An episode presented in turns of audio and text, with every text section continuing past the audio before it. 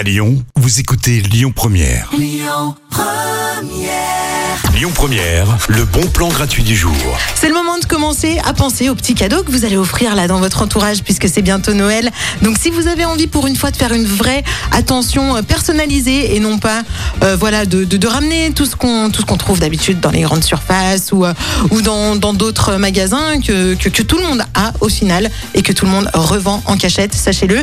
Eh bien cette fois, euh, trouvez un petit cadeau plus plus sympa à faire avec le marché de Noël des créateurs. Ça se passe ce week-end au château de Montchat de 10h à 19h et il y aura plein de choses. Il y a déjà plus de 35 exposants qui seront là. Euh, ils viennent de différentes régions de France en plus tous ces créateurs. Ils sont très talentueux et puis il y aura aussi des animations, des conférences, des ateliers créatifs pour faire vous-même euh, vos cadeaux par exemple si vous en avez envie de les réaliser vous-même.